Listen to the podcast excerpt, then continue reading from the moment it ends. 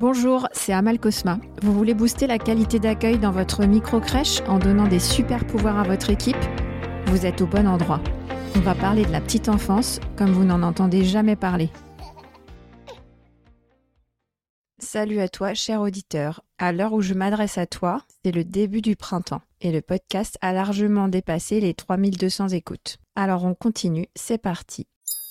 Aujourd'hui, le thème, c'est les incidents à la crèche les incidents d'enfants à la crèche sont fréquents. Ça va d'incidents bénins, comme une petite chute ou un petit choc sur un meuble, à un accident beaucoup plus grave. Il peut y avoir des fractures, des points de suture par exemple. Alors comment dépasser ça? Parce que non, ce n'est pas normal et non, ce n'est pas un hasard. On ne peut pas laisser ça à la chance. C'est une question de responsabilité.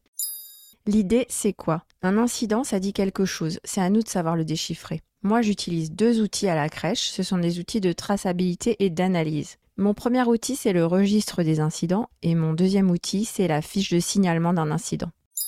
Le registre des incidents, c'est un registre de traçabilité et de prévention. Mon but, c'est de récolter des données de suivi et de pouvoir les consulter une fois par semaine, toujours le même jour. Ça me permet de repérer les répétitions, par exemple un même enfant ou un même horaire, ou un même type de choc, un même endroit, un même matériel, parce que la plupart du temps l'incident découle de l'aménagement de l'espace ou de l'organisation du travail. Par exemple, il y a un enfant qui chute tous les jours à la crèche et on me dit qu'il est pâteau. Je ne peux pas me suffire de cette interprétation personnelle. Je regarde le registre et le registre me montre que la chute est très souvent au niveau du seuil de la barrière de la section ou juste à côté de la barrière. L'équipe ne ferme pas la barrière, la porte est battante, l'enfant se suspend et tombe ou encore l'enfant trébuche sur le seuil. Pourtant, dans l'organisation de travail, il est bien écrit que l'équipe doit fermer la barrière. Un autre exemple, ce serait des morsures qui arrivent toujours à l'heure où les professionnels sont en train de mettre en place le repas. On appelle ça un temps de transition, et ces transitions sont propices aux incidents. En fait, grâce à ce registre, on peut initier des réflexions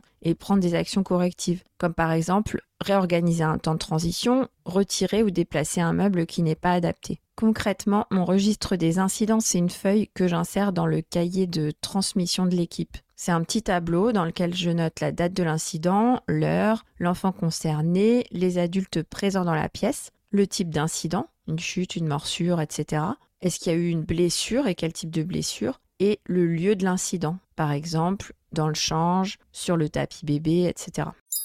Ensuite, mon deuxième outil, c'est la fiche de signalement d'un incident. Là, je suis passée à l'étape supérieure, je cherche à tracer et à clarifier les responsabilités. J'ai connu une référente technique qui était désemparée par les incidents. Elle faisait l'autruche, elle les vivait comme une fatalité, elle savait pas du tout quoi en faire. On s'est retrouvé avec un enfant qui a eu des points de suture au niveau de la bouche. En fait, il est tombé sur une table, une petite table de jeu qui était dans l'espace d'Inette. Or, il s'avère qu'en fait, tous les jours, il y avait des chutes depuis un moment. Les enfants se positionnaient sur un petit rebord de fenêtre de quelques centimètres de hauteur, juste à côté de cette petite table. La référente technique n'a pas relevé, n'a pas réagi. Elle était consciente que ces chutes se répétaient, les chutes ont continué, elle n'en a pas parlé à l'équipe pluridisciplinaire, elle n'en a pas parlé à son N plus 1 ni au psychologue de la crèche, jusqu'à ce que l'accident arrive. Dans ce cas, l'enfant a dû être hospitalisé d'urgence et a eu des points de suture. Les parents évidemment étaient furieux. La crèche a vécu une grosse crise. Dans ce cas, on a utilisé la fiche incident pour noter tous les détails de ce qui s'était passé. Si on avait utilisé correctement le registre des incidents au préalable, on aurait pu noter qu'il y avait une répétition à cet endroit-là de la crèche et on aurait pu faire le nécessaire. Mais ça n'a pas été le cas et à partir de ce moment-là, on a tout repris à zéro dans la crèche. Donc la fiche incident, en fait, elle vient après le registre des incidents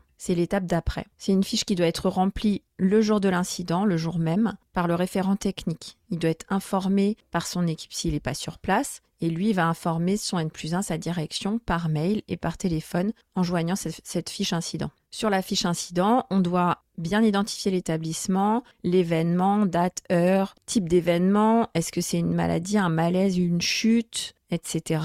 Qui est le déclarant, identification de l'enfant victime. Ensuite, on va détailler les circonstances, le nombre d'enfants qui étaient présents dans la salle, le nombre de professionnels encadrants qui étaient dans la salle aussi, qui est le référent de l'enfant, y a-t-il un matériel impliqué et lequel, on va détailler le récit de l'événement et signaler qui a été avisé et qui est intervenu, médecin, SAMU, est-ce qu'il y a eu un traitement. Ensuite, je vais noter les témoins qui étaient présents, est-ce qu'ils ont des observations et les suites qui ont été données.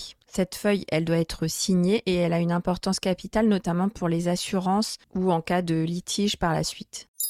Alors après avoir écouté ces quelques minutes de descriptif, est-ce que tout ça te paraît évident? Sans doute, mais pourtant je t'assure que ce n'est pas le cas et que dans beaucoup de crèches, cette traçabilité n'est pas encore mise en œuvre. Alors en conclusion, je dirais que les incidents nous parlent, qu'il faut les décrypter. Notre responsabilité, c'est d'en tirer des enseignements. Ça fait partie de notre rôle de prévention. N'oublions pas que nous accueillons un public très vulnérable et en situation de dépendance qui ne peut pas dire ce qui lui arrive. J'ai entendu tellement de fois des adultes, parents comme professionnels d'ailleurs, dire que ça peut arriver, c'est normal, le risque zéro n'existe pas, ou encore parler de problèmes individuels, psychiques chez le professionnel, ou d'une maladresse chez l'enfant. Comme je disais au début de l'épisode, il est pas tôt, par exemple. Et moi, les bras m'en tombent. Si on pense comme ça, il faut arrêter d'ouvrir des crèches. Alors toi, professionnel de crèche qui m'écoute, je suis sûre que tu seras d'accord avec moi. Observe bien ce qui se passe, relève les répétitions, prends des notes et tu vas pouvoir agir. C'est tout pour aujourd'hui. J'espère que l'épisode t'a plu.